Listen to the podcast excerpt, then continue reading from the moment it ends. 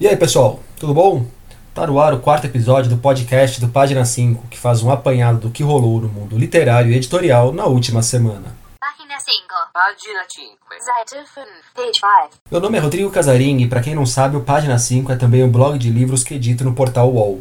Estou no Facebook como Página 5, no Instagram como Página.5 e no Twitter como arroba Rod Casarim. Casarim com S e com N de Namíbia. Me sigam lá nas redes, tá legal? Vamos aos destaques da semana.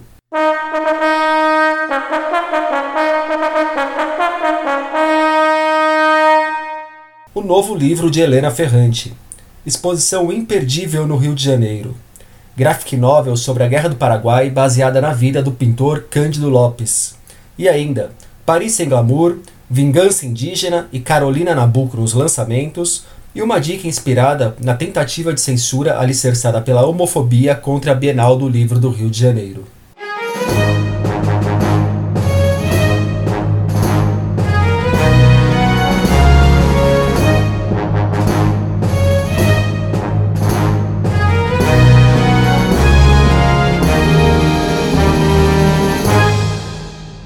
Antes de começar com essa primeira notícia, já vou alertá-los que as galinhas do vizinho acabaram de começar a se manifestar. Então talvez vocês ouçam um pau-pau-pé ao longo do programa, tá legal? Sim, apesar de morar em São Paulo, moro do lado de um sítio cheio de galinhas e com milharais tal, lugar bem peculiar. Mas vamos lá. A italiana Helena Ferrante lançará no começo de novembro, na Itália, seu novo romance, cujo título ainda não conhecemos. Ao que parece, a história se passará novamente em Nápoles, terra que ajudou a consagrar internacionalmente a autora graças à série napolitana. Sabe aquela com quatro livros, começa com Amiga Genial, né? Particularmente, eu não morro de amores pela Helena, não, como muita gente por aqui morre. Não só por aqui, aliás, né? Ela já vendeu mais de 10 milhões de exemplares pelo mundo, que é um número impressionante para uma autora de inegável qualidade como ela. Comecei a ler um, outro, um livro ou outro da Helena, mas nenhum me pegou de jeito. Aliás, eu acho que fui o primeiro jornalista aqui no Brasil que escreveu sobre ela, sobre sua reclusão, sobre o mistério de quem estaria por trás de seu nome, seria uma autora, seria um autor, seria até um coletivo de autores, que era uma hipótese que não tinha sido descartada, eu acho que ainda não foi descartada, né? Apesar de algumas matérias apontarem para um nome que estaria por trás de Helena Ferrante, nada foi confirmado ainda. Eu fiz uma reportagem sobre isso para o UOL antes mesmo da Globo começar a publicar a Helena por aqui pelo selo Biblioteca Azul. Mas enfim, esse novo livro dela sairá pela Edizione EO. O último que Helena Ferrante lançou foi A História da Menina Perdida, de 2014, o derradeiro volume da famosa série. Sobre esse novo livro eu escrevi para a Globo, mas eles não me responderam ainda dizendo se publicarão aqui, acredito que vão publicar, e nem quando o farão. Um evento para o povo de São Paulo e uma mostra completamente imperdível para quem é do Rio de Janeiro. Aqui em São Paulo, no dia 17 deste mês, às 7h30 da noite, o escritor Luiz Fernando Veríssimo fará uma mesa no Sesc 24 de maio. Quem vai mediar o papo será o Afonso Borges, que vai ter que se desdobrar para que o Luiz fale durante um tempo mínimo para que dê de fato uma mesa, né? O Luiz é um cara bem caladão, de respostas bem lacônicas. Preciso apresentar o Veríssimo para vocês? Como faz parte do protocolo jornalístico, vamos lá. Para quem por acaso não o conhece, se é que alguém não o conhece, ele escreve crônicas em jornais como o Estadão e é autor de livros como As Mentiras que os Homens Contam, Comédias da Vida Privada e O Analista de Bagé. Recentemente, o seu Clube dos Anjos foi levado para o cinema pelo diretor Ângelo Defante. Desculpa. A obra é a história sobre Gula para a coleção Plenos Pecados, da Objetiva, que fez um baita sucesso na década de 90, não sei se vocês lembram ou conhecem. Ela reúne livros escritos por sete grandes autores inspirados nos sete pecados capitais. Além desse do Veríssimo, eu lembro de ter lido O Xadrez, Truco e Outras Guerras, que é bem divertido, ele é do José Roberto Toreiro, sobre a ira, e A Casa dos Budas Ditosos, do João Baldo Ribeiro, sobre a luxúria, que foi o que mais me marcou. Até porque eu li quando era jovem, qualquer livro sobre luxúria vai marcar bastante um jovem, claro. Já no Rio, no Sesc Copacabana, entrou em cartaz nesta semana e vai até o dia 26 de janeiro a exposição Biblioteca à Noite. Ela esteve aqui no Sesc Paulista e eu fui duas vezes. É espetacular. A exposição é inspirada no livro A Biblioteca à Noite, do escritor mezzo-argentino mezzo-canadense Alberto Mangel, que foi introduzido ao mundo dos livros por ninguém menos do que Jorge Luiz Borges, nosso Palermo político favorito. No livro, Mangel constrói um ensaio bastante profundo discutindo aspectos históricos, filosóficos, arquitetônicos, sociais e mais uma porrada de coisas que envolvem as bibliotecas. Quem cuidou da deslumbrante cenografia da mostra foi o canadense Robert Lepage. Ela é dividida em dois ambientes. No primeiro, o espectador é colocado numa reprodução da aconchegante biblioteca de Mangel e acompanha um texto do próprio autor sobre bibliotecas, enquanto a iluminação revela alguns aspectos inicialmente ocultos do ambiente, com algumas boas surpresas. Depois o visitante é levado para uma floresta, artificial, obviamente, onde mesas típicas das antigas bibliotecas estão dispostas e aparelhos de realidade virtual são oferecidos aos espectadores. É, um alerta, tá? Esses aparelhos podem causar tontura em algumas pessoas. Aconteceu com a minha companheira. É, com os aparelhos, os visitantes são levados para uma imersão em 10 bibliotecas históricas, que vão desde a Biblioteca de Alexandria até bibliotecas que ainda estão em funcionamento. Da minha parte, a viagem preferida foi para a Biblioteca de Sarajevo, destruída durante a Guerra da Bósnia, na primeira metade da década de 90. Uma tristeza imensa. Cheguei a escrever sobre a exposição lá no blog, vou deixar o link para vocês, claro. Também vou deixar o link para quem quiser agendar a visita na exposição lá no Rio de Janeiro, que não é só chegar lá e ir entrando, tá legal? Ela é gratuita, bem como é gratuita a mesa Coveríssima aqui em São Paulo. A lote 42 está para lançar, ou essa altura talvez até tenha lançado já, a graphic novel A Mão do Pintor, da argentina Maria Luque. Na obra, a quadrinista retrata a brutal Guerra do Paraguai a partir da história do pintor Cândido Lopes. Sabe quem foi o Cândido Lopes? Se não sabem, procurem saber. Ele acompanhou de perto as batalhas e pintou muitas delas, bem como pintou os momentos de pasmaceira que fazem parte de qualquer guerra. Por meio de seus quadros, se transformou em uma das principais referências para que consigamos construir com imagens como foi aquele conflito que dizimou o Paraguai. Vi pessoalmente alguns quadros dele e gostei bem mais do que gostava quando via reproduções pela internet. São daqueles que possuem elementos para a gente ficar um tempo ali observando, caçando pormenores, pensando em situações, se colocando no lugar de diversos personagens. Eu não conheço o trabalho da Maria, mas pela temática da obra já quero ler. É a primeira vez que ela é publicada no Brasil e a partir do dia 19 ela estará em São Paulo para participar de algumas atividades. Tenho falado muita coisa de São Paulo aqui no blog, né? Povo dos outros estados, podem mandar notícias, eventos que a gente comenta aqui também, tá legal? Mas começamos os lançamentos saindo um pouco de São Paulo, então. Você anda de saco cheio do Brasil? Quer dar o fora? Que tal ir para Paris? Pois sabe que a vida por lá também não é essa coisa idílica que pensamos ser.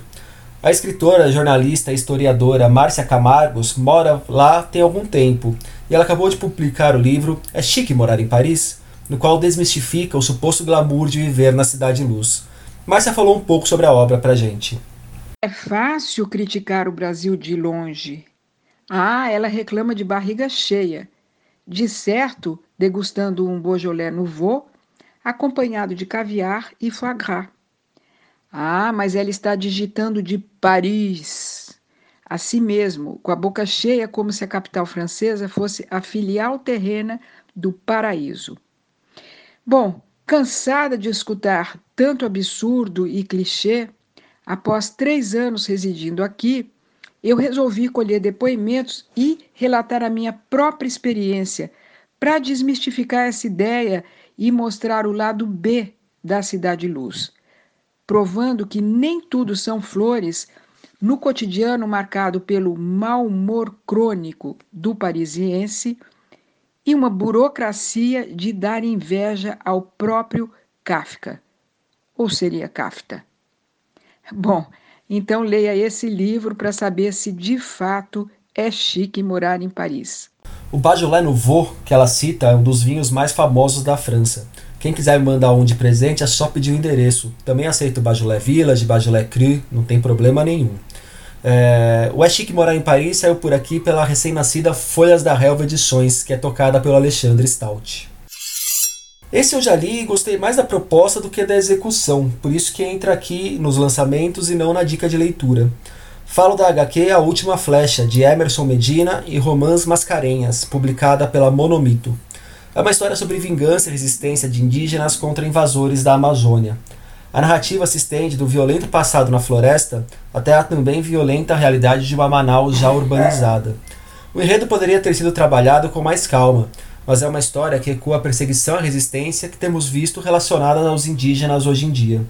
Lembro, por exemplo, de uma notícia dos povos indígenas do Xingu, que eram inimigos históricos e hoje se aliaram para tentar se proteger de tudo que está rolando, principalmente desde que o Bolsonaro assumiu a presidência. A autora que escreveu sobre o protagonismo de mulheres na sociedade do Rio de Janeiro nos anos 1940, Carolina Nabuco estava distante das nossas livrarias desde o começo da década de 80. No final do ano passado, a editora Instante aproveitou essa lacuna e lançou A Sucessora, um dos maiores sucessos da Carolina. A obra chegou na segunda edição e vendeu bem via PNLD, o Plano Nacional do Livro do Material Didático. Agora a editora resgata um outro romance da autora, Chamas e Cinzas, publicado pela primeira vez em 1947 e reeditado pela última vez em 1979. Segundo a Instante, a obra tem um tom intimista e retrata experiências traumáticas, conflitos pessoais, questões morais e sociais, sobretudo relacionadas ao papel de uma mulher em busca de autonomia e de seu lugar na sociedade carioca pós-ditadura de Getúlio Vargas e pós-Segunda Guerra Mundial. Uma curiosidade: a Carolina era filha de Joaquim Nabuco, político e intelectual que era camarada do Machado de Assis. A Academia Brasileira de Letras, inclusive, tem um livro com troca de cartas entre os dois. Minha dica de leitura de hoje tem tudo a ver com o que rolou na Bienal do Livro do Rio de Janeiro na semana passada. Para quem não sabe, acho que quem não sabe o que rolou na Bienal deve ser mais ou menos a mesma quantidade de pessoas que não conheceriam o Veríssimo. O Marcelo Crivella, prefeito do Rio, tentou censurar o evento, arrumando umas desculpas para buscar disfarçar sua homofobia. Não conseguiu. Dentre as reações, o youtuber Felipe Neto mandou comprar 14 mil livros que abordassem a temática LGBT e os distribuiu gratuitamente para o público. Dentre os muitos títulos que fizeram parte da ação está o Ninguém Nasce Herói, do Eric Novello, que saiu no final de 2017 pela seguinte e merecia ter tido uma repercussão muito maior do que teve. A história se passa numa São Paulo distópica, onde milícias urbanas perseguem minorias e, claro, os homossexuais estão entre os perseguidos. No macro da questão política, o Brasil é liderado por um cara que é tratado apenas como o escolhido. É um fundamentalista religioso que destila raiva e ódio contra tudo que tem um pensamento minimamente diferente da sua tosquice. Parece familiar, né? Eu escrevi sobre esse livro bem no começo do ano passado. Eu acho que foi o primeiro post do ano passado no blog, inclusive, apontando que era uma distopia que antecipava o que o Brasil poderia virar após as eleições presidenciais. O link, claro, está lá no post do programa.